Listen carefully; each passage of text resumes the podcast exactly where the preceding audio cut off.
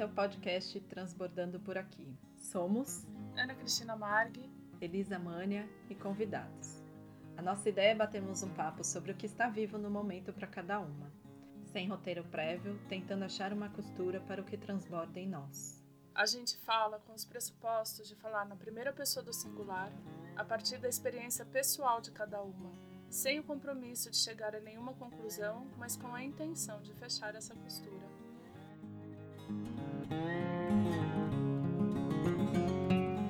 Bem-vindos a mais um Transbordando por aqui com convidados e a convidada de hoje é uma querida especialíssima para nós duas, para mim e Elisa, minha fada madrinha na arte de anfitriar conversas significativas e em me introduzir ao mundo de Tolkien, do Flow Game e do Art of Hosting, Tolkien Müller. Eu nunca consigo falar o nome do Tolkien. Por favor, fada madrinha, apresente-se. Menina, que coisa! Bom dia! Já estou transbordando de alegria, né? de estar tá escutando tudo isso. Como se eu tivesse. Você me fez agora relembrar tempos muito bons. Eu tô, eu sei que eu não estou me apresentando, mas eu não podia deixar de dizer isso. É a segunda vez na vida e, portanto, a segunda pessoa que me chama de fada madrinha. E aí, enquanto você falava, eu estava lembrando, puxa, como é bacana isso, porque eu não me lembro disso. Eu não me lembro disso, como que é bom ser lembrada de certas coisas boas que a gente pôde fazer um dia para alguém sem nem pensar. Bom, então, então eu sou Miriam Guedes, sou aliás, acho que eu vou querer dizer eu estou. Eu estou, eu estou Miriam Guedes nessa experiência de vida. Nessa experiência de vida Estou mulher, mulher que foi se descobrindo ao longo de quase 60 anos, são quase 60, já já.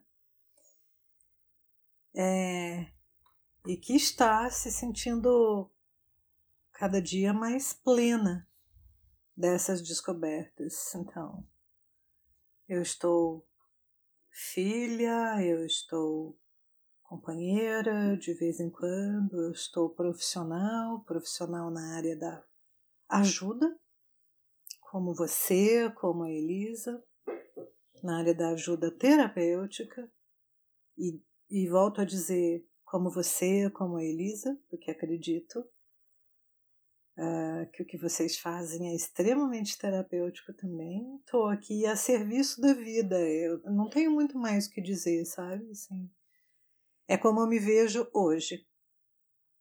Eu estou a serviço da vida. Não sei se vocês gostariam de, de saber mais alguma coisa. Senão, vou começar a falar tudo que eu fiz, todas as formações e todos os certificados, aquelas coisas que não tem.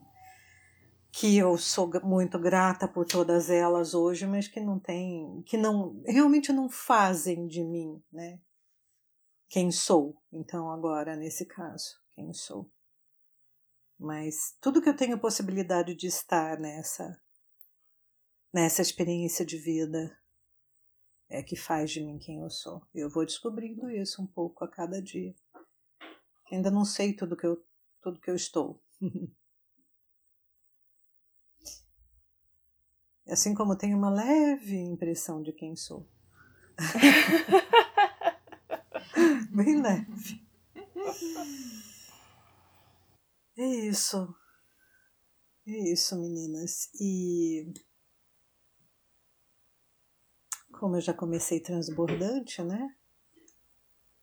Sinto muito desejo de perguntar para vocês. E aí, mulheres?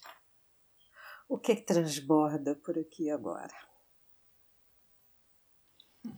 Ou sempre, ou que vem transbordando, amor.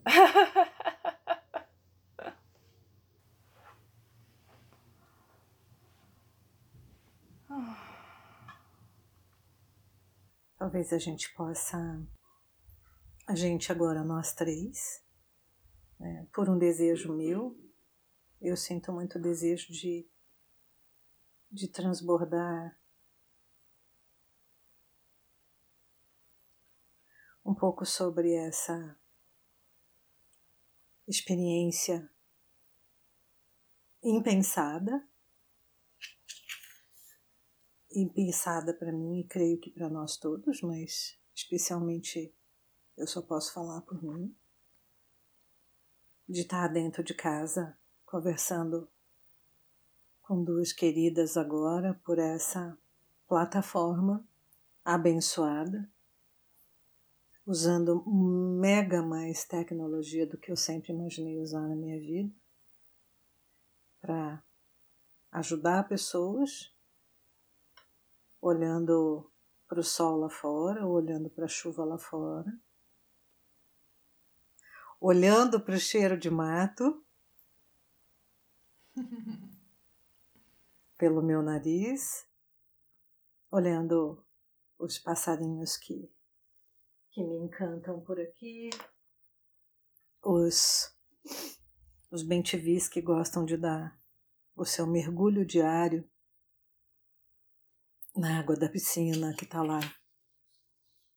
Também um pouco esquecida, com muita muita coisa para fazer, muita coisa para estudar, muita coisa para falar e muito privilégio, né, de estar tá aqui. Acho que isso é algo que está muito vivo em mim.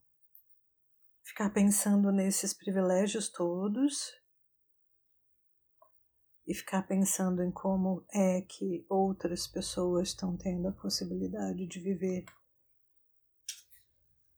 essa mesma pandemia a partir de espaços e lugares tão tão diferentes. Isso me faz meu, tô falando aqui com vocês, já tô quase chorando assim, não sei porquê. Isso me faz pensar na responsabilidade que eu tenho em tudo isso, sabe? Acho que é o que está transbordando realmente agora. Qual que é a minha responsabilidade nisso tudo? Para fazer ficar melhor, para ajudar a ficar melhor, para ajudar a ficar mais leve, que eu não acho que vai passar, como todo mundo acha. É, uma das coisas que eu estou nessa vida é microbiologista imunologista, eu não posso esquecer, né? Então não acho que vai passar.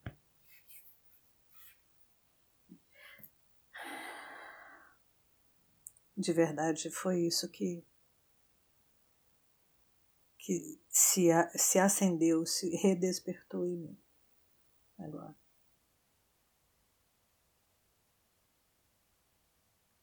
Já tá meio bagunçada aqui de pensando o que, que eu queria transbordar. Tava tentando brigar um pouco com essa influência do que a Mi trouxe, mas tá difícil.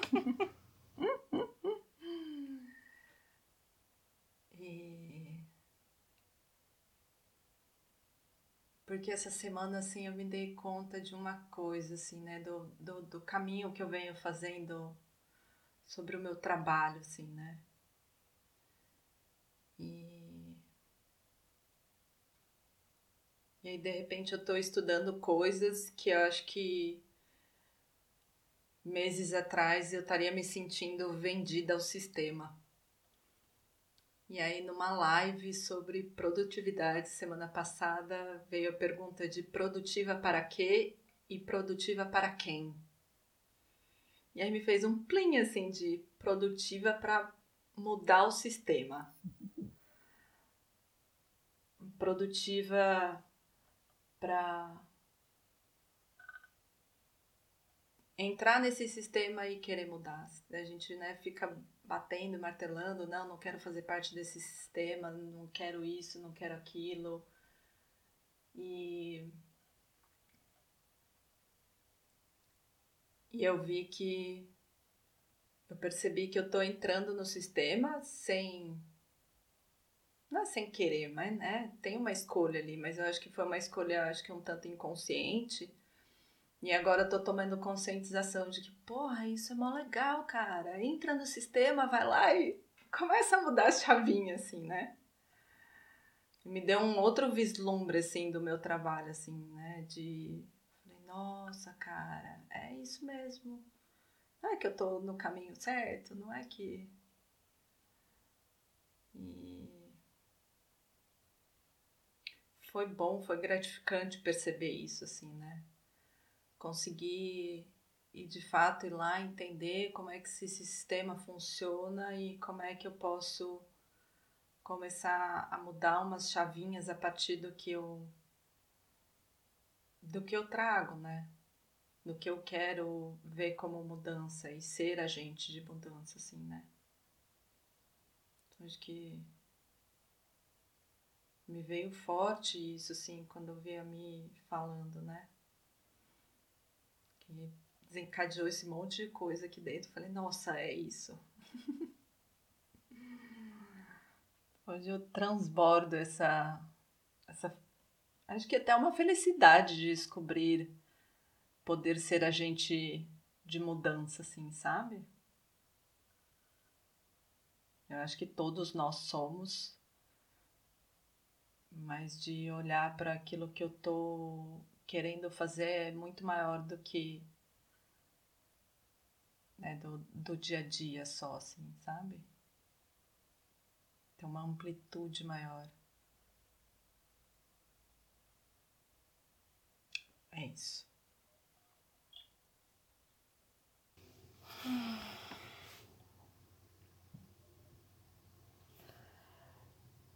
Ai, gente, eu tava querendo fugir de transbordar alguma coisa assim. É...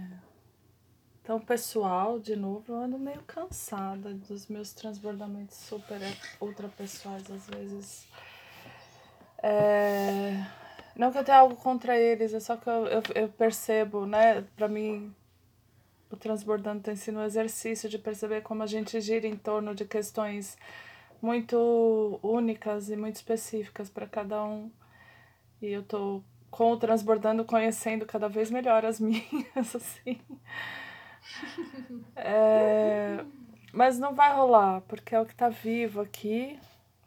E o que tá vivo aqui são tantos aspectos possíveis, eu vou puxar o fio do. A vida é processo. A vida é processo. E cada vez mais eu percebo assim que para estar tá no flow da vida é para mim, Tina, é essencial estar tá conectada com esse fato de que a vida é processo. Nada nunca está terminado, nada nunca está acabado.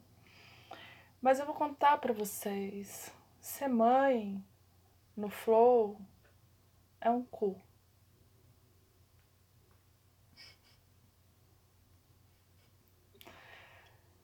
Porque não é só o seu processo, é o processo de outro ser também, do qual, pelo qual, inclusive, você é responsável.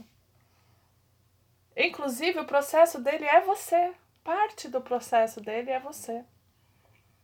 E parte da preparação dele para os processos dele futuros é você. E eu cheguei num momento, assim, esse final de semana eu cheguei num momento é, em que o meu flow vai para um lado e o flow dele vai para o outro e virou uma piracema dentro do meu rio. Porque a minha vontade e é pela primeira vez desde que ele nasceu Eu tô me sentindo presa. Eu nunca tive essa sensação nesses quase 13 anos de estar presa. De que a minha decisão, o que eu quero fazer da minha vida para mim, o rumo que eu gostaria de estar dando agora já, na verdade agora já não, né? Faz um ano. Vai fazer aniversário este meu desejo. vai fazer um ano. E eu, eu não dou esse rumo por causa dele, porque ele não quer, porque para ele. Porque eu, o fato dele não querer e ele sendo o que ele é, a minha vida vai virar um inferno. Mas tá começando a ficar pesado. Eu, pela primeira vez em quase 13 anos, olhei e falei, cara, cadê o pai para eu mandar ele para casa do pai? Falei, então agora tá na hora de você ir morar com seu pai. Porque eu, eu quero poder viver isso.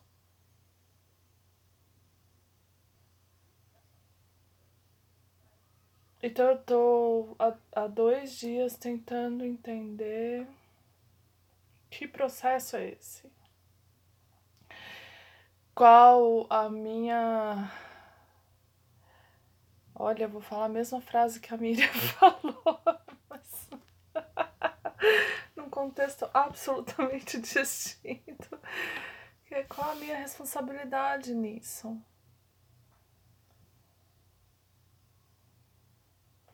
Porque eu não vou.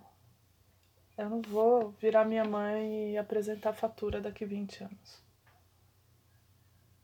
Eu não vou virar minha mãe e apresentar boleto pra pessoa aos 30 anos dizendo, mas quando você tinha 12, eu quis não sei o que por sua causa não fiz.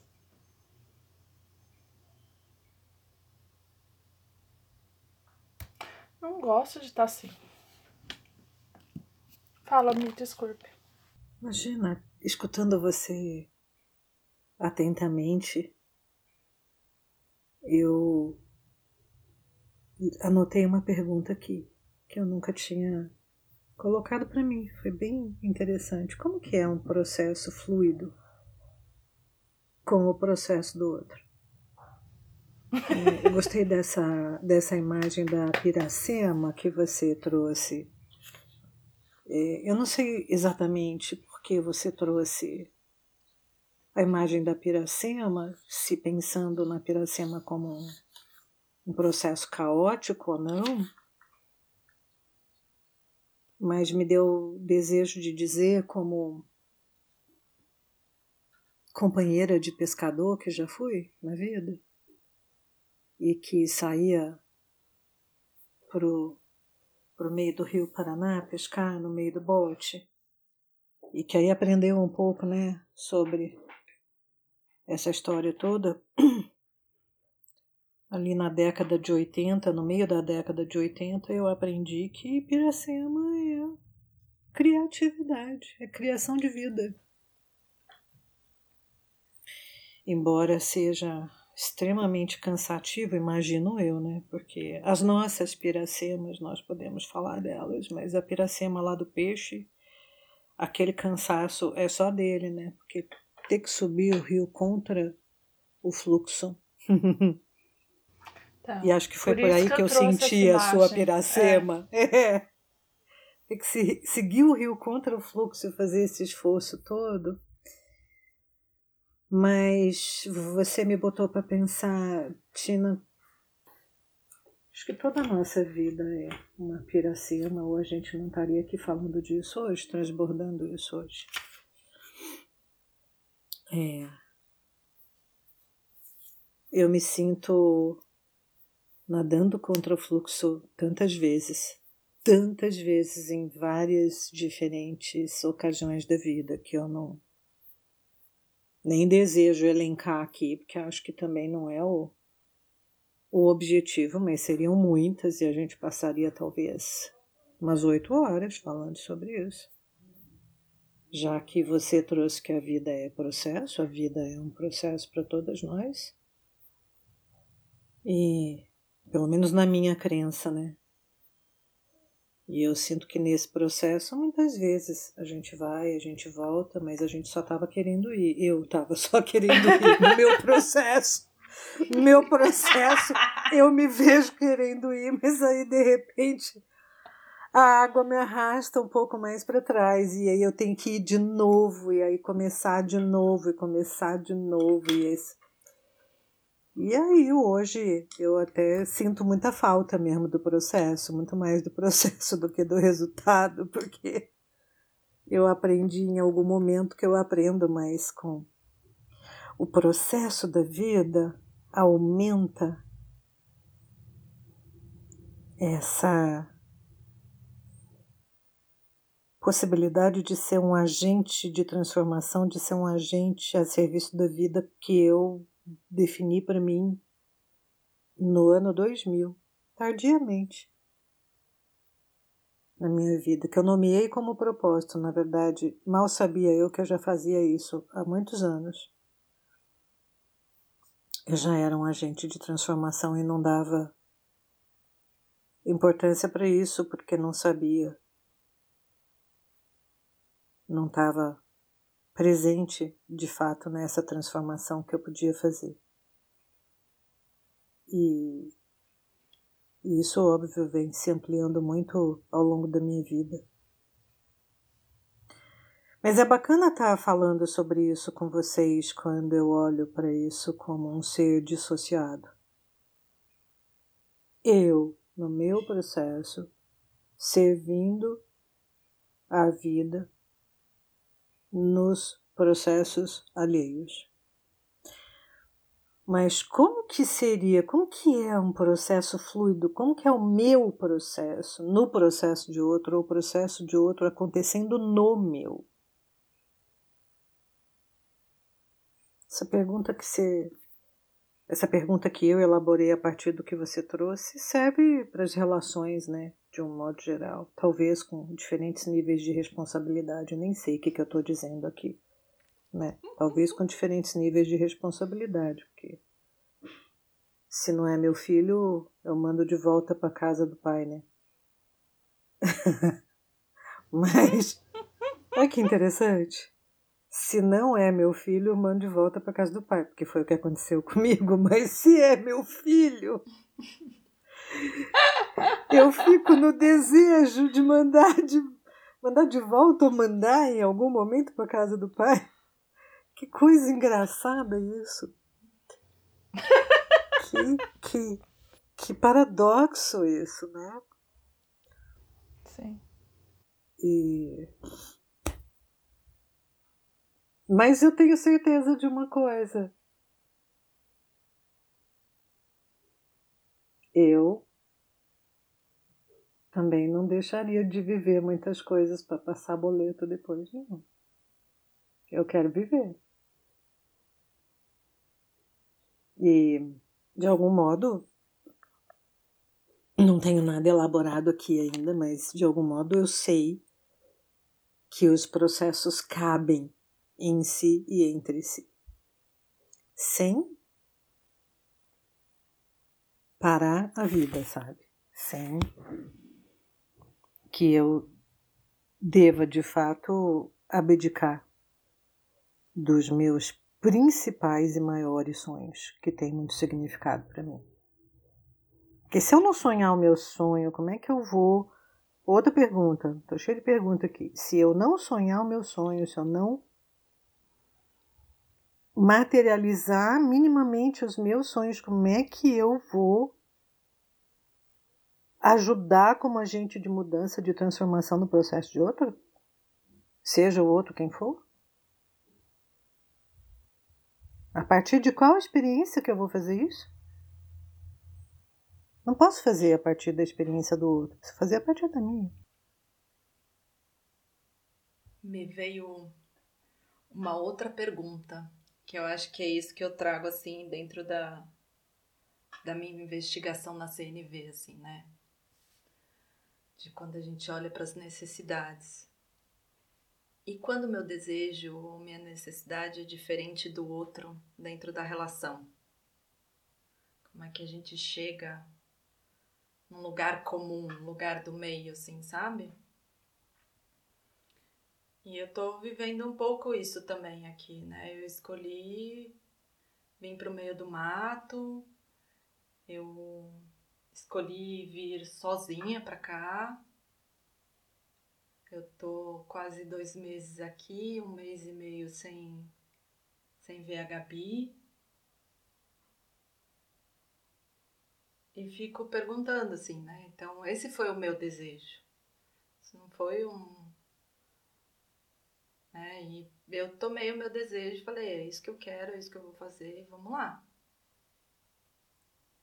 É, então, quando a gente está em relação ao outro e com o outro,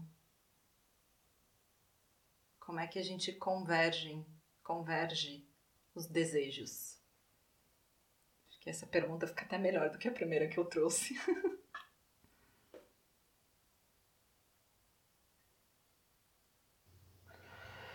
É louco, né? Que é, é...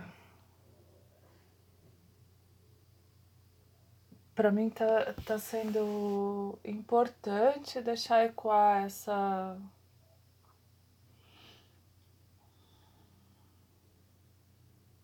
Essa pergunta segunda que a Miriam trouxe, né? Se eu não sonhar o meu sonho, como que eu vou contribuir no processo do outro? É Porque no fundo, no fundo, assim. É isso, a gente. A gente precisa poder viver os nossos desejos. É nisso que eu acredito, gente. É isso que eu. É para isso que eu trabalho, é para isso que eu faço o que eu faço, para empoderar as pessoas, para tomarem coragem e se colocarem no mundo e, e irem atrás de, dos seus sonhos, né? E é tão raro. Eu me sentir paralisada, assim, porque eu não tô nesse lugar da paralisação, eu tô num lugar assim de então eu tô desde sábado com a minha cabeça tentando buscar estratégias e elaborando estratégias possíveis loucamente. Ainda não encontrei, mas eu vou encontrar de como ter todas as necessidades mínimas atendidas, mas não ficar estagnada e parada. E isso para mim tem muito a ver, né, com Elisa, você estava falando a hora que você trouxe o seu transbordamento. Eu fiquei pensando no seu painel de missão, sabe? Eu falei, nossa, cara, ela tá chegando perto. Sim. E é isso que a vida é processo, né? Que tantas vezes a, a gente quer a resposta do lá na frente, mas a gente só vai saber a resposta do lá na frente se a gente viver o desejo do agora. Não tem como saber seu propósito se você né? Não tem como viver sua missão de vida, seu propósito de vida, se você não se permitir viver o desejo do agora. E nesse sentido que eu. É... Cansa, viver cansa, cara. É isso. Nesse sentido, para mim, a vida é uma grande piracema, sim, né, Mi? Mas eu. É, é para mim, a imagem da piracema veio por conta disso, assim, porque tem duas forças contrárias que não dá para fazer assim, né? Ouvintes, a minha mão está fazendo o seguinte, neste as duas forças estão indo dois vetores um contra o outro, porque infelizmente não dá para eles irem em direções opostas. Mas eles estão contrários. E se houvesse a possibilidade, né? Tem momentos em que se há a possibilidade das direções opostas, tá tudo ótimo, desapega e deixa ir. Mas tem momentos que não dá para desapegar, porque não é para desapegar.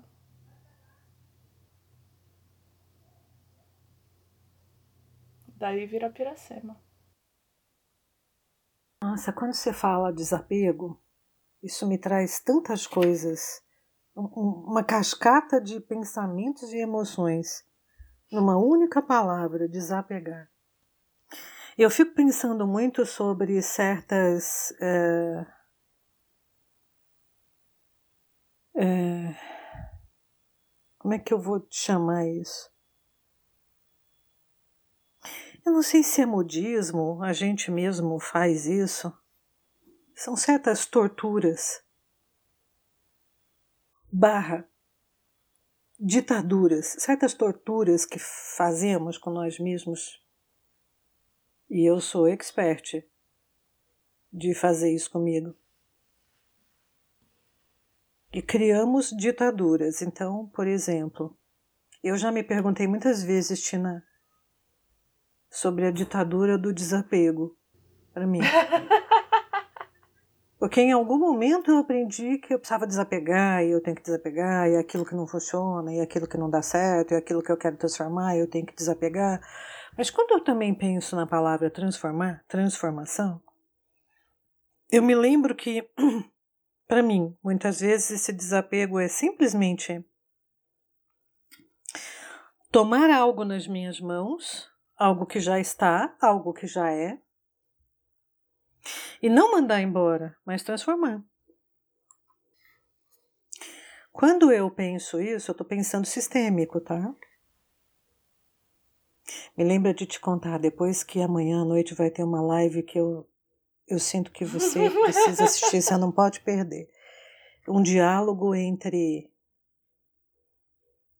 a constelação familiar e a antroposofia. Ah, eu sei. É com meu professor, Isso. com o Ronaldo. Isso, Perlato, maravilha. Meu e o mestre. meu professor Renato uhum. Exatamente. Lindo. Estaremos juntas.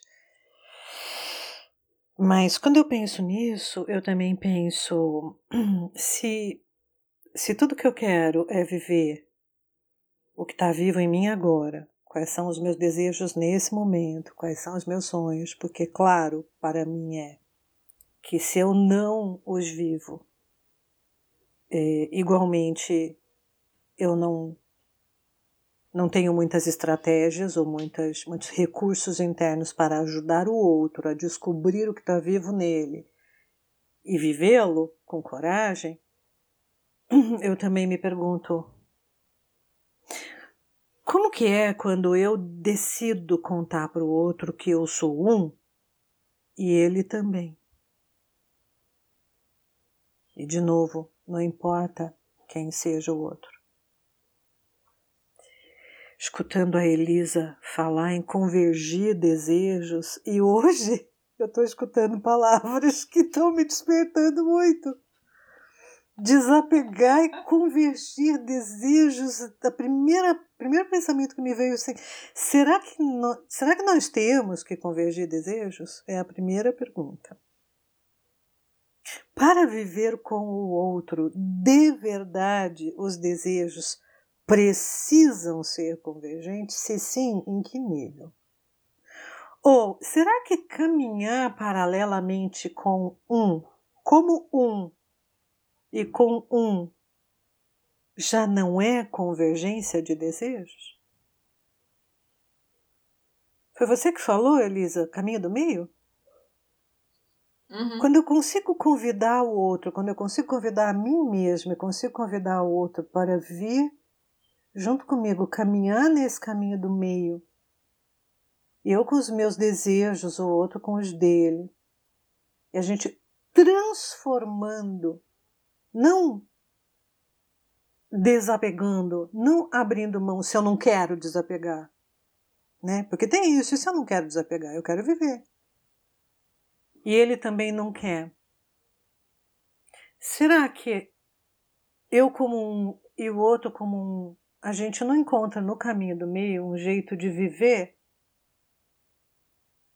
os nossos desejos, mas que não são necessariamente nossos, porque nós os criamos juntos, senão que são nossos, porque os meus caminham paralelos com o do outro e vice-versa, porque eu como um e o outro como um, a gente se permite viver, ainda que em diferentes tempos, os desejos individuais que são importantes e são estruturantes, como a Tina trouxe, para o nosso futuro, por que será que eu penso o tempo todo que para viver com o outro eu preciso ter o outro comigo? Nesse ponto da solução da convergência, sabe? São muitas perguntas. E outra pergunta é: se o meu cérebro, como órgão fisiológico do meu sistema nervoso central, e que obedece e reage àquilo que eu penso e que eu sinto. Não sabe discernir um evento vivido de fato, experimentado na minha carne, de um evento por mim imaginado, qual é a dificuldade de fato em viver meus sonhos? Calma, repete que foi muito. Hum. Obrigada, Tina. repete, por favor. A fisiologia que o cérebro deflagra no meu corpo, como um conjunto de neurônios que né, atende a pensamentos e, e emoções, já você falou que a vida é um processo. E a mente também é um processo. Eu, pelo menos, acredito nisso. É um processo, processo mental que é metafísico, que não é no meu corpo. Então, tudo que eu tenho no meu corpo, como anatomia e como fisiologia, responde a algo que é meta. Os meus neurônios são os primeiros que fazem isso. Ok? Embora haja controvérsias, inclusive na neurociência, o que veio primeiro, se o ovo ou a galinha, eu me percebo reagindo todos os dias àquilo que penso e àquilo que sinto no meu corpo. Uhum. Então, se o, a, o meu cérebro não entende algo que eu vivi de fato, né? eu vou fazer uma pergunta mais direta aqui, que me veio agora, nesse momento. É diferente estar fazendo amor Estou falando no meu campo físico, no meu corpo, na materialização daquilo que eu chamo de sonho. É diferente eu estar fazendo amor com a criatura amada nesse momento, de eu simplesmente estar imaginando que estou fazendo amor com a criatura amada nesse momento? Isso traz efeitos diferentes no meu corpo? Tem muito que falar sobre isso, não é o nosso tema. Não é o que eu quero fazer durante duas horas. Porque sim, tem algumas diferenças, mas é só uma pergunta provocativa que eu trago para mim mesma, para me perguntar se de fato eu tenho dificuldade de viver os sonhos.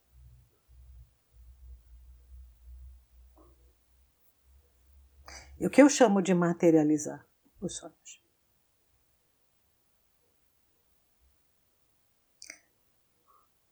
Ainda que temporariamente, se eu não os viva de forma tangível, repito, ainda que temporariamente, eu posso vivê-los integralmente em mim e saber como eles são. Para mim.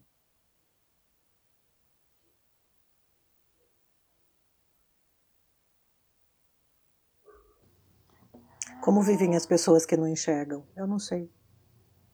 Não, mas elas têm tato, elas têm audição. Acho que é Eu também. mais ou menos, Mi. Eu acho que mais ou menos. Eu acho que imaginar não é viver.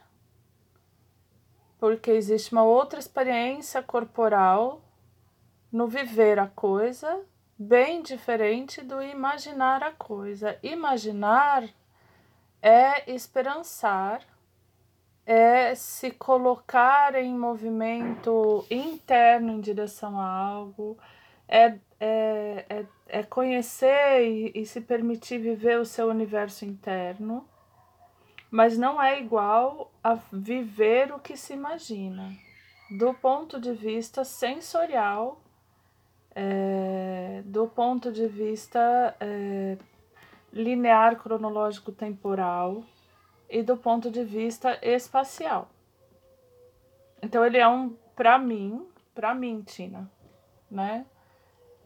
Imaginar é um sagitarianamente colocar a meta, decidir para onde eu vou apontar a minha seta e sair em direção a essa meta.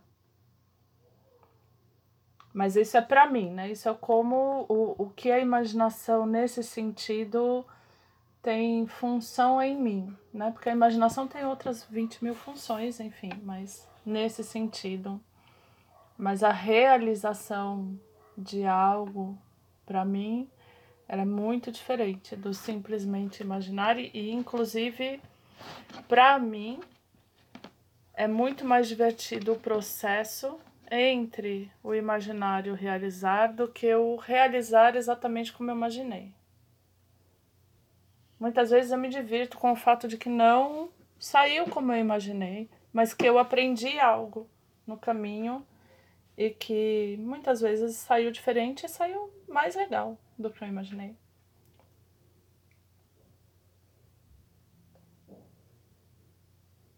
Mas eu também sinto, voltando para o seu transbordamento, disso aqui que estamos vivendo,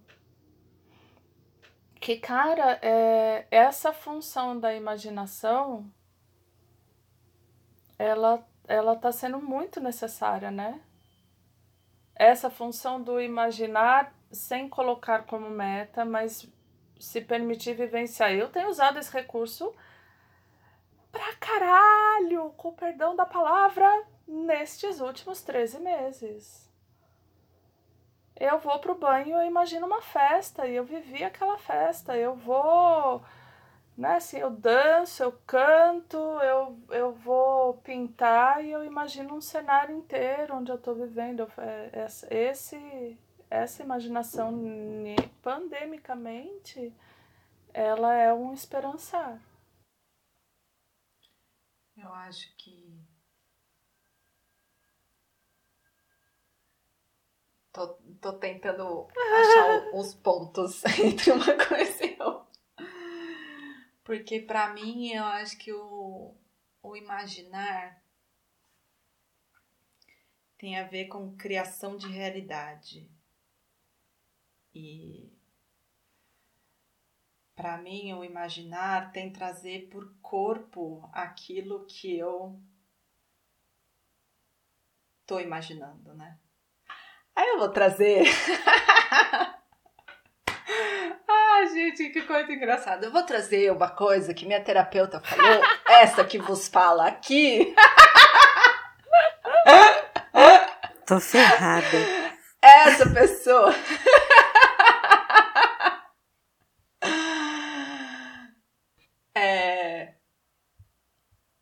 Até perdi, gente, olha isso. Respira. Não, Mia, que você já foi, você já foi muito citada aqui, sinto lhe Respire dizer. Respire profundamente. Sinto não.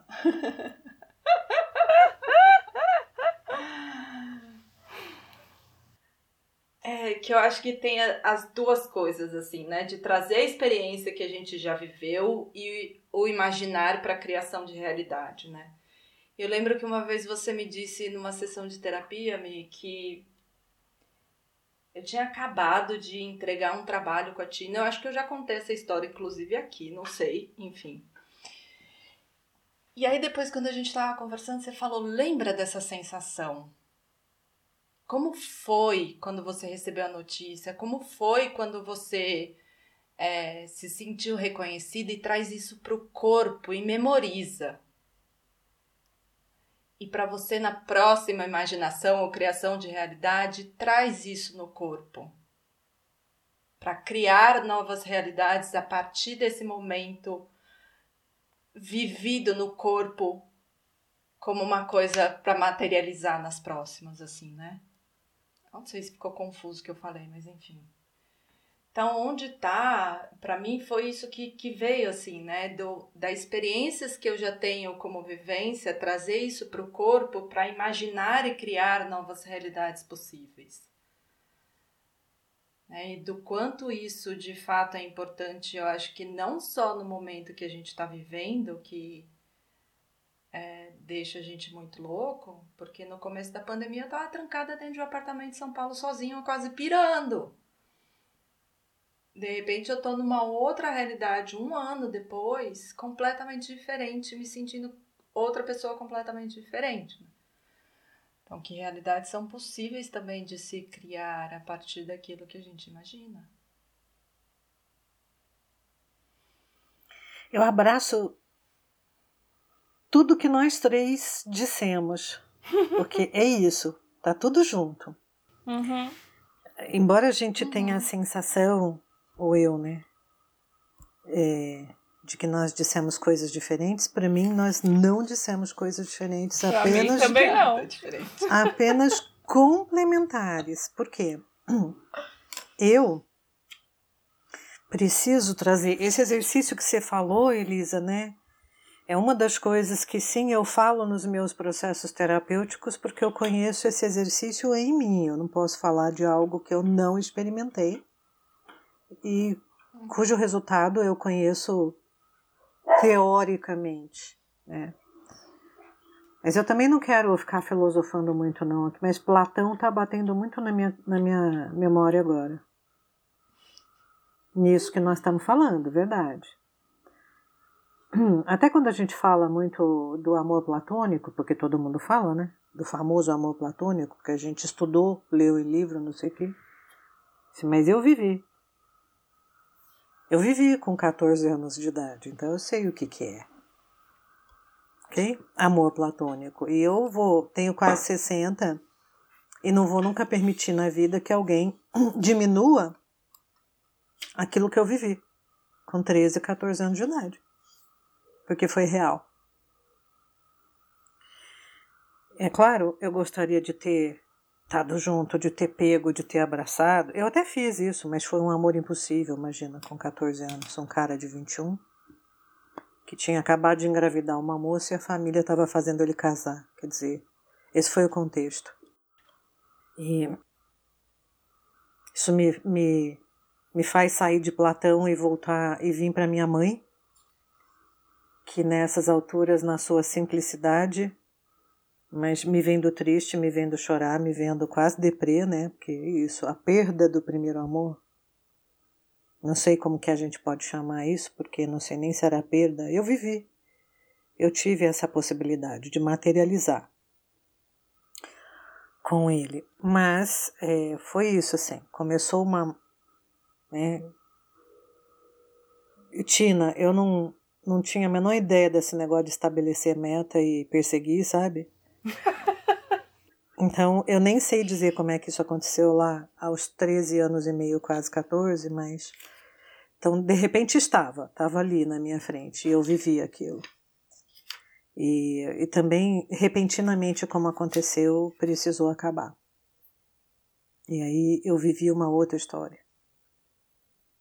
Mas eu me lembro da minha mãe dizendo para mim não deixa morrer dentro de você nunca essa experiência de amor.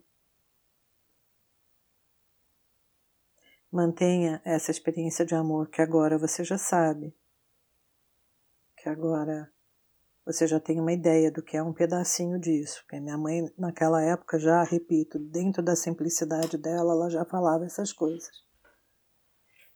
A gente não sabe o tamanho disso realmente, filha, né? Mas acho que você viveu um pedacinho disso e foi tão bom, não foi? Foi tão bom, tão bom, que eu gostaria que você pensasse nesse tão bom que você viveu para parar de chorar. e pensa que você vai poder viver isso de novo em outras em outros momentos da vida.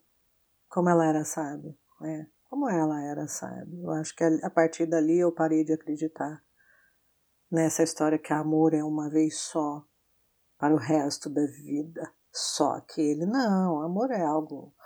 Nem sei falar sobre amor hoje, mas com certeza é muito mais amplo do que eu tenho capacidade de pensar hoje. Imagina naquela época. Então, é, eu também aprendi com esse exercício de trazer as imagens que são meramente reação cerebral, ok? Para o meu corpo, e é isso que o sistema nervoso faz. Ele manda para o meu corpo uma série de reações que são cascatas de emoções, literalmente, hormonais, para me fazer acreditar em alguma coisa. E eu sinto que muitas vezes eu me pego com essa coisa que eu estou me fazendo acreditar no tempo cronos ou seja, no tempo que eu decido que eu quero materializar aquilo. Então, sim, concordo, Tina, que talvez né, sentindo você, para mim, a maior dificuldade realmente é essa briga que eu boto nesse tempo, entre esse tempo cronológico e o tempo que as coisas realmente vão acontecer. Porque para mim eu quero que o que está vivo em mim aconteça agora, muitas vezes, sabe? Muitas vezes não acontece e eu vou olhar depois e eu falo, nossa, que bom que não aconteceu.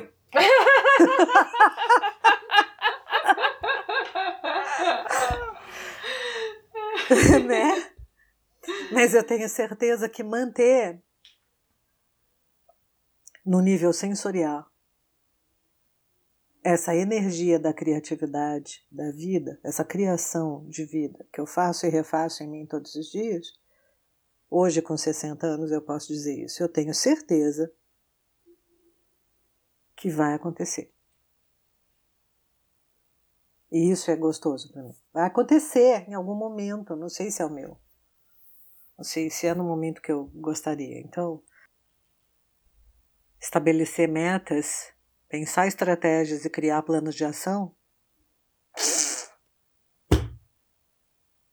Entendeu? Fiz muito isso, mas fiz muito isso durante 30 anos como executiva de empresas multinacionais. Misericórdia.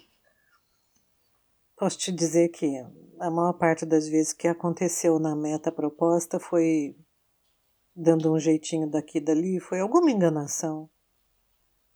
É, no processo, sabe quando você burla o processo em algumas etapas? Porque tinha que acontecer na meta colocada, tá certo? E eu era responsável por isso. E como eu pude aprender com isso? Que quando eu não temporizava essa meta, quando eu podia não temporizar essa meta em Cronos, o processo era uma delícia. Eu não burlava nenhuma etapa, aprendia com cada passo dentro do processo e depois gozava pra caramba. Orgasticamente. Então também é uma outra pergunta para mim. Onde que entra isso, essa minha gana de materializar os meus sonhos aqui e agora? Versus ou junto com o viver os meus sonhos em mim enquanto eles não podem ser materializados. Tudo isso é vida para mim. Tudo isso é vida para mim. Posso estar enganada, vou descobrir daqui a pouco. Não sei. Porque, como você disse no início, Tina, eu também acredito que nós somos seres em eterna construção. Nós estamos em construção. Eu não vou acabar a minha construção nessa experiência aqui. Então, Certamente tem um bocado de coisa para descobrir ainda. Sabe aquele espaço do não saber? Uhum. Que a Kathy Jordan traz tão lindamente para gente nos Art of Hosting da vida. Meu, como é difícil.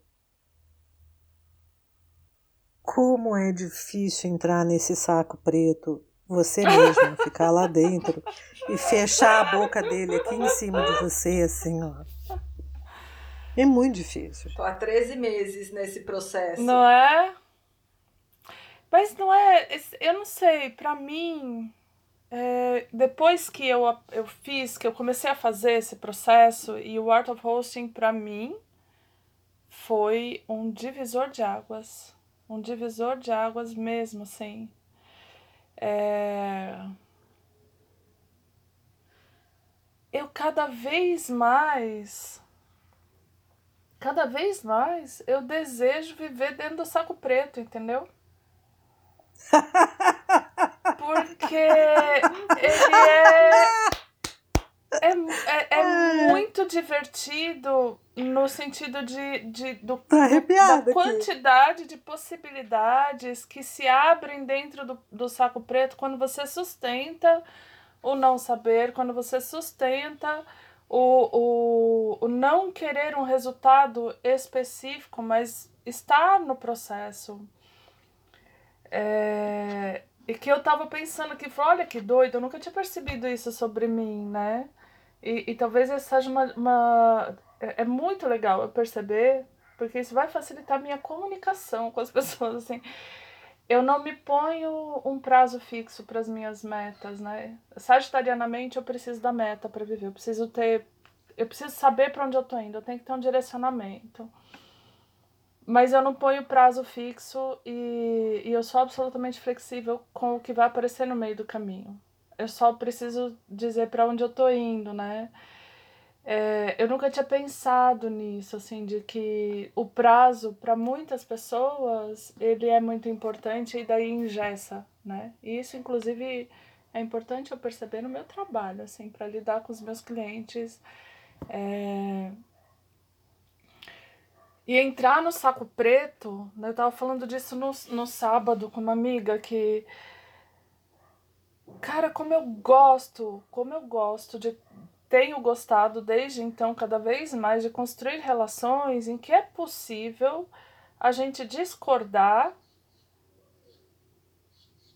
sem se confrontar, sem que a discordância seja uma piracema, mas simplesmente como a, a discordância sendo um, um facilitador para novas possibilidades, para novos aspectos que. Puf, e daí eu fui parar agora no transbordamento da Elisa, né? De. Nunca consegui entender muito os consultores, que eu tenho tantos amigos, inclusive Miriam aqui presente, né? É, que falam dessa transformação do sistema de dentro para fora. Eu nunca consegui entender, mas acho que eu consegui entender pela primeira vez. Porque se você se coloca é... dentro do sistema, dentro do saco preto. Aí é possível. Boa.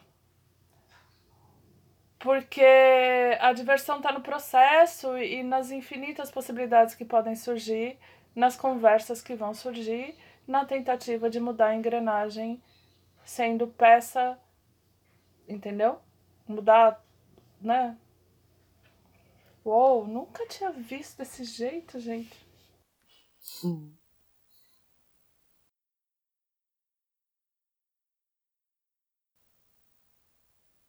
Gostei. E esse foi o Transbordando por aqui de hoje? Eu ainda tenho vontade de te falar uma coisa que não combina muito com esse, trans, com esse transbordamento, mas que acho que transborda mais daqui para frente para pensar. Quando o outro é o seu filho Quando o outro é o seu irmão, quando o outro é o seu sobrinho, eu tô colocando, tô jogando tudo no saco preto.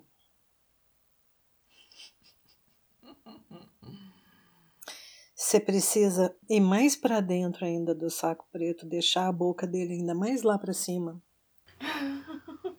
Porque, como você disse, você só é responsável por um determinado tempo. mas o outro é um, como você. Você não é dona desse um. Eu não sou. Uma das grandes descobertas para mim dentro desse espaço do não saber com o meu irmão, 18 anos mais novo do que eu. E hoje eu tenho meu sobrinho vivendo aqui comigo. Eu não sou dona desses caras, não sou dona do, dos desejos deles, dos tempos deles. E de vez em quando, de vez em quando pega, né? E aí eu digo assim: eu vou contar para você como é que eu me sinto em relação a isso. Né? Eu procuro entrar nesse diálogo, né? Então, olha, tem algo que está acontecendo entre nós dois, é assim. É. Acho que eu estou voltando um pouquinho para o começo da nossa conversa. Tudo isso começou, é, né? Como é que o seu processo flui no processo de outro e vice-versa. Olha, está acontecendo uma coisa assim assim que me incomoda assim assado. Eu preciso disso, sabe? Pelo menos eu, hoje eu tenho coragem de dizer. Creio que, não sei porque não tive essa experiência, Tina, creio que hoje eu diria para o outro, mesmo que ele tivesse 13 anos. Sabendo o que eu sei hoje, eu deixaria de pensar que talvez ele não tenha alcance para entender, mas. Ah, mas essa conversa já existiu. Quer dizer, Ótimo. ela está em processo. Ela Ótimo, está em processo. Então. Ela está existindo. Vamos sentar, vamos sentar aqui, porque tem duas vontades, dois desejos, dois sonhos. Os dois precisam acontecer os tempos não são iguais. Como é que nós dois juntos vamos fazer isso, sabe? E aí mergulha no saco preto, respira profundamente e, e fica lá, né? Sentindo e observando as possibilidades. São tantas as vezes que eu faço isso hoje em dia. De verdade. Uhum. Com vários outros, sabe? E tudo bem. Não me arrependo.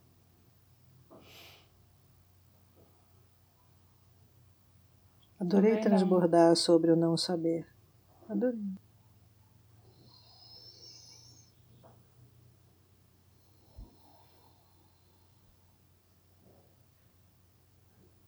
E este foi o Transbordando por Aqui de hoje. Preto, substantivo masculino, repositório das coisas não ditas, uma área de silêncio ou de intensidade na caixa de lápis de cor. Você acabou de ouvir um dos verbetes do Desdicionário, um projeto poético de Daniela Belmiro ancorado nas redes sociais. Que bom que chegou até aqui. Gostou da nossa conversa?